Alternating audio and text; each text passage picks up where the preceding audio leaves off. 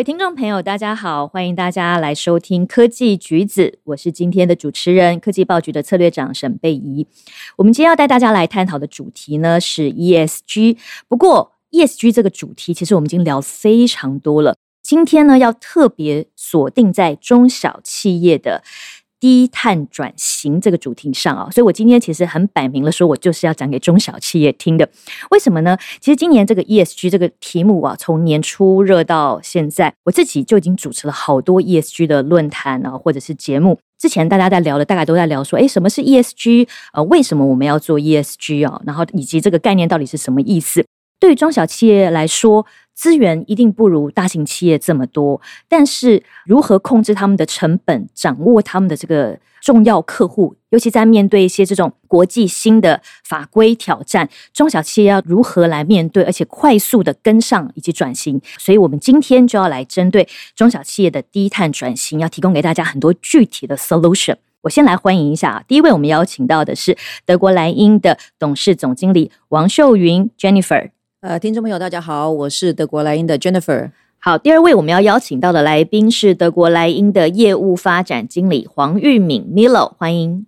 呃，各位线上的听众，大家好，我是 Milo。好，德国莱茵是一家已经在全世界有一百五十年历史的这个认证机构。那认证到底跟 ESG 有什么关系？大家要知道，就最终你们要去符合这个国际的规范，你必须要取得一个认证。那德国莱茵就是一个国际第三方的验证机构。目前台湾呢，其实只有七家的这个认证机构，然后后来现在有在增加一个三个的这个比较像是法人单位的。你必须，既然你要达到这个国际规范，你最终就要由这个认证机构帮你去做检验，去做最终的认证。所以他们非常的了解、重视哪一些环节。那我们今天就要请两位来帮我们分享了。首先，第一题我想要帮大家问的就是，很多中小企业会觉得啊，我一直听到这个 ESG 啊、近零排放啊，好像是一个环保的题目啊。我们都知道要永续爱地球，除了环保之外，它只是环保吗？应该不是哦，它其实已经是一个经济议题，甚至是一个企业生存的很重要的题目。呃，可以从几个方面来说哦。待会我想请教你们，我知道一个是从法规面啊，比如说国内有没有哪些政府单位规定你非做不可？什么时候要做？然后另外国际市场，台湾有大量的中小企业都是出口，有哪几个国家？比如美国啦、欧盟啦，有现在有哪一些的限制？你如果不做，你可能就进不去，或者是你成本变得非常高。然后再来就是供应链，常常听到的这个新闻，从今年开始说，哎，苹果供应链啊，如果你不做到这个减碳，你就可能要被除名了，你就打不进苹果供应链。好，我们分别从这几个角度来聊聊。我想先从供应链聊起。供应链一般大家可能会觉得，哎，我现在又没有卖东西给 Apple。这不是是红海的事情吗？有跟中小企业有关吗？会不会有这个影响？其实，呃，你就算不是直接，你是间接的，是在这个供应链里面，你可能也会被要求到。那就要看你的供，因为我们台湾的供应链不只是苹果啦，其实还有很多。那就要看说你的你有没有被它规范在这里面。那它它在规范的可能不只是一个呃成品。它呃，比如说我们讲嗯，IKEA 好了，它要求的还包含它的，比如说它的物流车，不只是成品上面，它在运输上面，它也会有相关的要求。所以我觉得大家可能不要这么简单的就讲说，啊，我又不是做手机的，可是你可能是在整个环节里面的其中一环。苹果也不是只有卖手机，它什么都有。所以说，呃，现在来讲，不能够说我没有在呃苹果供应链上面。可能你的客户就在苹果供应链，就是我不是直接卖东西给 Apple，但是呢，我的客户其实他是要卖东西给 Apple，所以我也必须符合。就是说，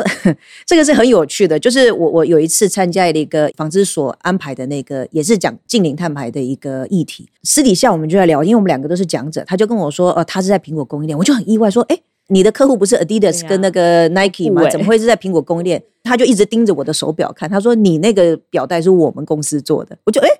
他说：“我就是在苹果供应链里面，therefore，他也被要求。他说我不是电子产品啊，我是纺织业，但我也被要求了。表带，对，没错。那这家企业其实还好，他们很早就开始在做这个。他们的老板他非常的有这个 awareness，所以他很早很早就在这里面，所以这也是他们被选中一个很大的原因。因为苹果想要卖提供这种表带，可是他却没有找到适合的公司，因为纺织业事实上是一个算是一个高碳排的一个产业。它不只是高蛋白，它还很多水，它还要用很多呃有毒的化学药品去在这个制成上面。好，那除了供应链的要求之外啊，另外一个就是法规，可不可以帮我们简单描述一下？像现在国内有哪一些部会的相关法规可能会跟这个近零排放有关，会影响到这些中小企业？那另外国外现在大家最常在讲的是，即将二零二三年这个欧洲就要试行 CBAM 一个碳凭证，帮我们大概说明一下，这在法规上面现在有哪一些是中小企业可能会立刻面临。到冲击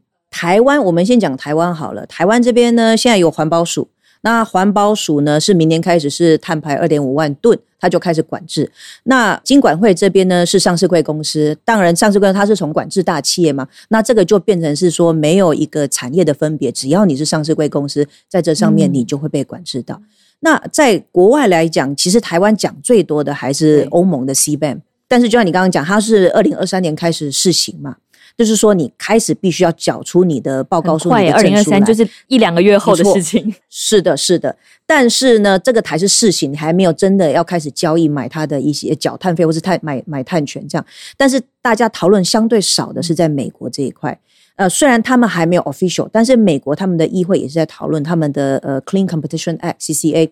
他们其实是会比欧盟来的更快。它实际上开始要求会是在二零二四，但是。OK，它还没有 finalize，只是他们现在议会提出来的这个草案是在二零二四年。那到底有哪一些的产业是在这个欧盟的管制范围内的？因为我知道它其实并不是所有要进口到欧洲的产品都在这个里面，但是它涵盖的范畴也很广哦。我看到的数据好像是至少是五项，再加上好几个领域，而且这个里面有好多都跟台湾的中小企业非常的相关。原本的五项绝大多数都是我们知道，比如说水泥啊、金属啊这些，很多都是在比如说建筑业或者是说能源类的。但是后来在今年六月，它加上来这些，比如说基础化学，或者是说塑胶，或者是说说呃，它这些其实就很很广了。就是说被涵盖量很广，比如说原本他讲的金属，我们台湾就出口很多机具啊，对，像工很多工具、工业机具，我们非常的多啊，很多零组件是啊，是在里面。对啊，他们讲的很简单，可是你可能没有细想到，说其实你的产品也可能就是在这里面。嗯，那塑胶来的就多了，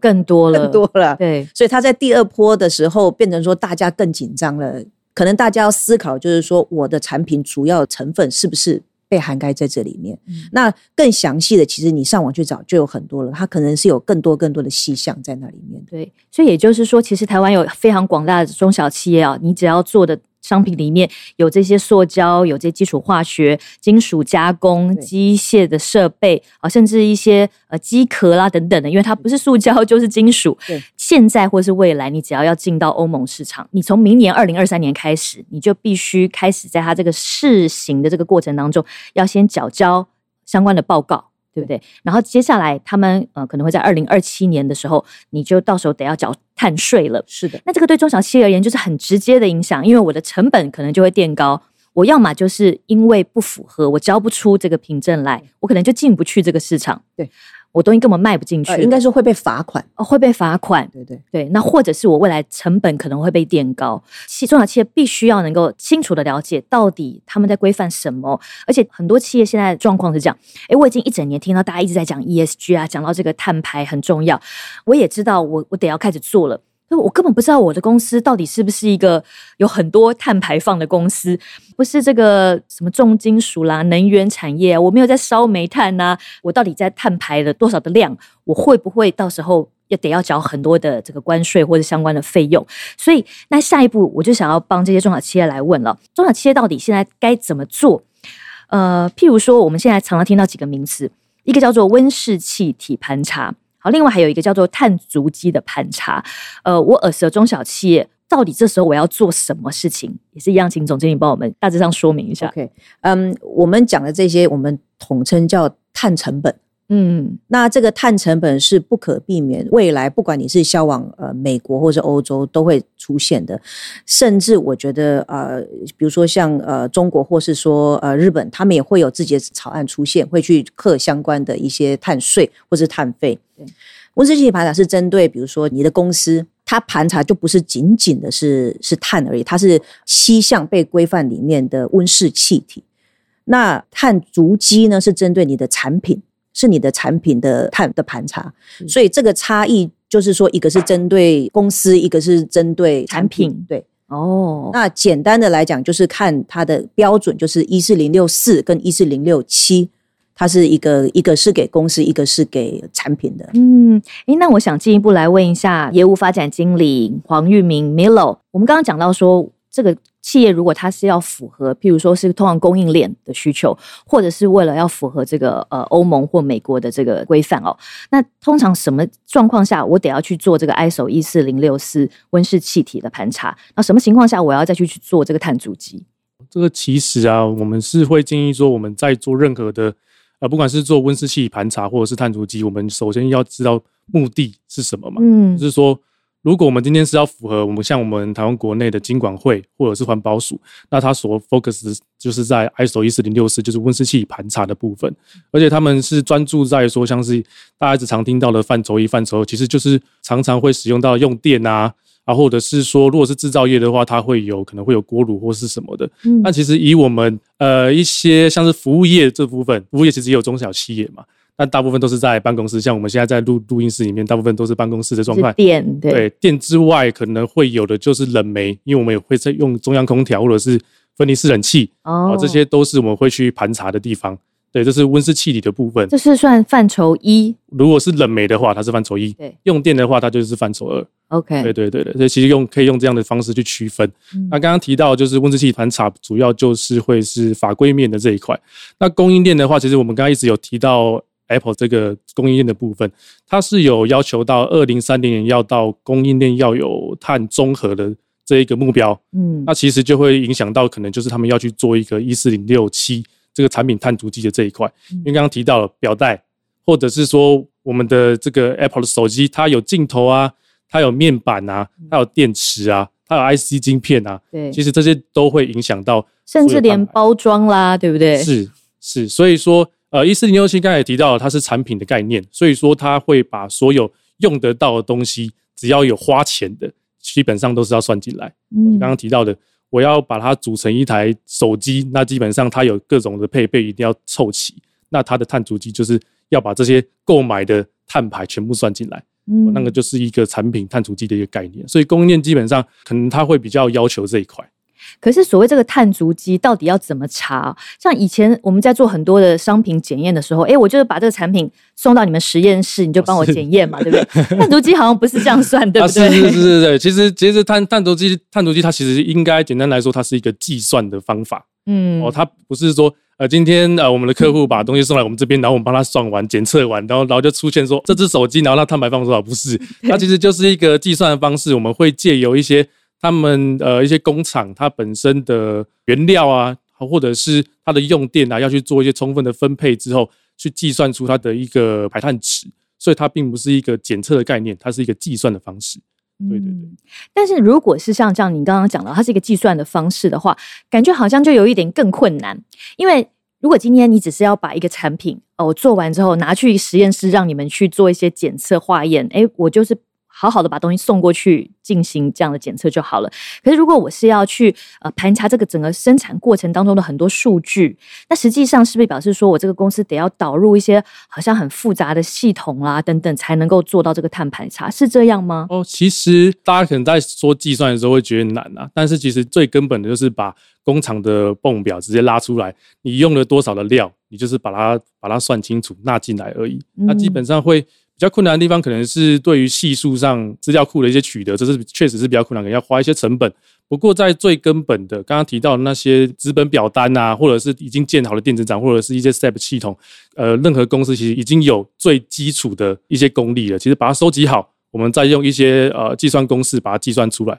基本上也没有说太过于困难。哦，OK，好。那如果今天这个中小企业它已经做到了这个碳盘查哦，就是像您刚刚讲的，把我的数据算出来了之后，但发现太高了，好，他开始想要来做减碳了。有哪一些做法对于中小企业来说？啊，我会觉得好像很多的投入成本是很高的，有没有哪些做法是呃从数据上面可以很明显的看到效果，或者你们建议，尤其像您在第一线接触到了很多客户啊，他们常常碰到了哪一些痛点，你会建议他可以怎么样逐步做起？嗯，其实呃，我们所接触到客户啊，他们在分析这些碳盘的时候，其实他们会发现说，其实他们有很多的排放量的来源，最大宗都是在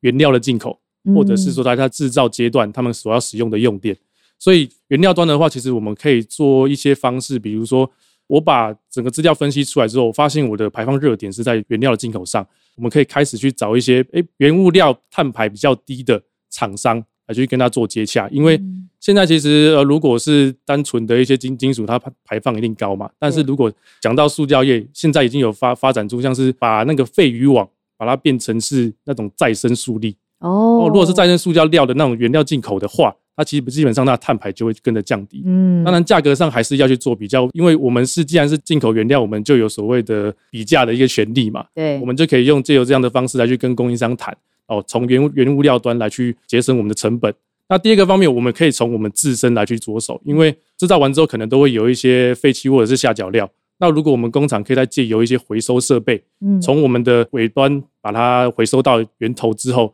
那基本上就可以减少我们自己的碳排了。如果我们能够回收百分之二十的下脚料，那是不是就减少了百分之二十的原物料进口，成本也降低了？那所谓的排碳碳足迹也会跟着降低。对。那接着是讲到制造端嘛，像是制造端的话呢，那其实基本上如果是中小企业的话，应该是用电，基本上就是它是占主轴啦。所以说我们就可以透过一些能源管理的方式哦，其实现在像是有一些系统，像 ISO 就是有 ISO 五万零一。啊，或者是我们借由一些方式，我们先把百分之八十的重大能源先把它拉出来，因为有可能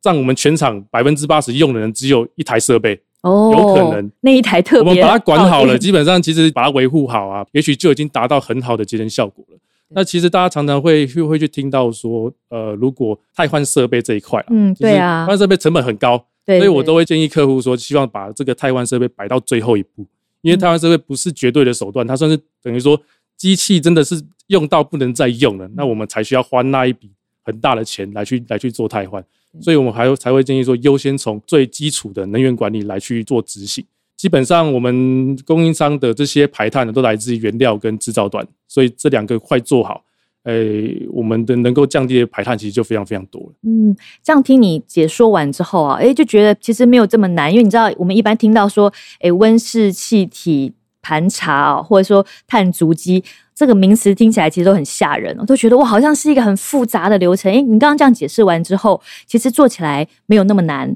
好，可是我相信您在第一线已经碰过很多客户，都有一些痛点。我知道今年因为这个议题实在太热门了，所以有些人是不得不做，有些人是很好奇，就会来问：哎，我是不是应该也要来做一下？哦，所以你有听到现在第一线很多中小企业有没有碰到一些什么样的常见的痛点？嗯，对，其实，在现在，因为我们不管是新闻面啊，或者像我们这样发 podcast，或者是各个层面论坛活动、论坛，他们都会听到说，现在就是 ESG、SG。那刚刚有提到嘛，哈，那现在就是禁令排放这个这个这个名词，大家就会开始紧张，说啊，我现在是不是应该要做点什么？对，其实他们所遇到现在的状况就是说，他们想上课，但是课程都已经排满了，全部报不到，全部全部报不到哦。那这这是第一个，那第二个就是刚刚提到的那个绿电，可能会觉得说绿电买不到，也相信说，因为现在呃绿能产业已经有开始快速的一直在发展了，相信这一块也是。在后续呢，能够得到一些减缓。你们是不是还有提到有些公司甚至是自己生产绿电？总经理，您刚刚是有跟我聊到这个案例。他们跟我们说的是说，他除了在他的屋顶或是任何可以呃锁上太阳的面板的地方全都锁满满的以外，他发现还是不够。对，所以他就开始呃在他们自己的土地上面盖陆上风机，然后。盖了几只，因为它毕竟那个发电量远高过太阳能嘛，而且它不会停，只要有风，不会因为太阳下山了它就没发电了。对，最起码我听到就是说，在这个有经济能力的企业里面，他们是自己去种种绿电。那刚刚你有提到，就是说现在很多呃中小企业可能就是呃可能没有办法。报名到课程啊，或者是现在讲太多 ESG 啊，其但是又没有聚焦到我们呃现在在讲的那个二零五零近零碳排这件事情。嗯搜寻经济部的那个二零五零近零碳排，其实就可以找到很多相关的资讯跟资源。嗯那中央跟地方其实都有很多资源，那可能就是说我们要自己去去了解一下。或许呃换设备其实是很贵，就像我们同事讲的，但是。呃，在政府的补助下，或许它不会这么痛，或者是你阶段性的去去改变它，它它不会一次那么痛，它会慢慢的让你在经济上许可下去，慢慢减减低你的碳排，这样。所以也就是说，在这个近零排放的这个议题上面啊，大家如果想要进一步去了解，除了说呃可以去上一些课啊，或者是去找一些这种坊间有很多的顾问公司之外，其实政府这边有提供很多的资源，哦，可以大家可以去上网去查一些这样相关的关键字。当然，如果人力不足，哎，也可以去找坊间的一些顾问公司来协助大家做碳盘查。那另外，如果预算不够的部分的话，政府其实也有很多各式各样的补助案，它其实不是一个近零排放的单一补助案，它是落在很多不同的计划里面，其实都会有跟这个呃减低碳排有关的这些预算，大家可以适度的去。问问看，去了解一下，诶，说不定其实就有很多的政府补助案是可以协助你一起来降低这个成本支出的。那最后一块呢，我想要再来请教总经理，也就是，呃，我们刚刚这样整个听下来，诶，如果今天我身为一个中小企业主，好像还目前跟我没有关系啊。哦，我目前呢不在这个范畴内，我的供应厂商现在还没有要求我，嗯，我也没有出口到欧洲，所以我是不是先可以先不用急呀、哦，可是是这样子吗？有这么可以放松吗？Well，其实现在你看，我们现在台湾政府就开始在管制了。比如说，我们讲环保署好了，环保署它从呃今年它就多出来一个，说它去年我记得它去年还是盘查一万吨吗？还是多？盘查两百八十七家啦，对明年会再加两百五十家进来，它的范畴是更大的。所以意思就是说，光我们自己的政府，它的力道就越来越强。更何况那些人口更多、市场更大的国家，它也会开始做这些事情。所以，不管你是否内需还是出口，或者是你只是一个很大供应链里面的一小环节，你迟早会被管制到的。嗯，那反过来讲，呃，其实我们一直在讲，就是说，因为现在变成说大家有点太焦虑了，其实对，很焦虑。对，但是其实我们一直在讲危机就是转机，因为我们讲了很多场演讲，其实有几位听众他们是企业主，他们就很很开心的，就是在活动结束后来跟我们分享说，他其实不是供应链，他不是什么苹果供应，他说我们就是做小东西的，根本也不会讲英文，我我我没有不是在那个供应链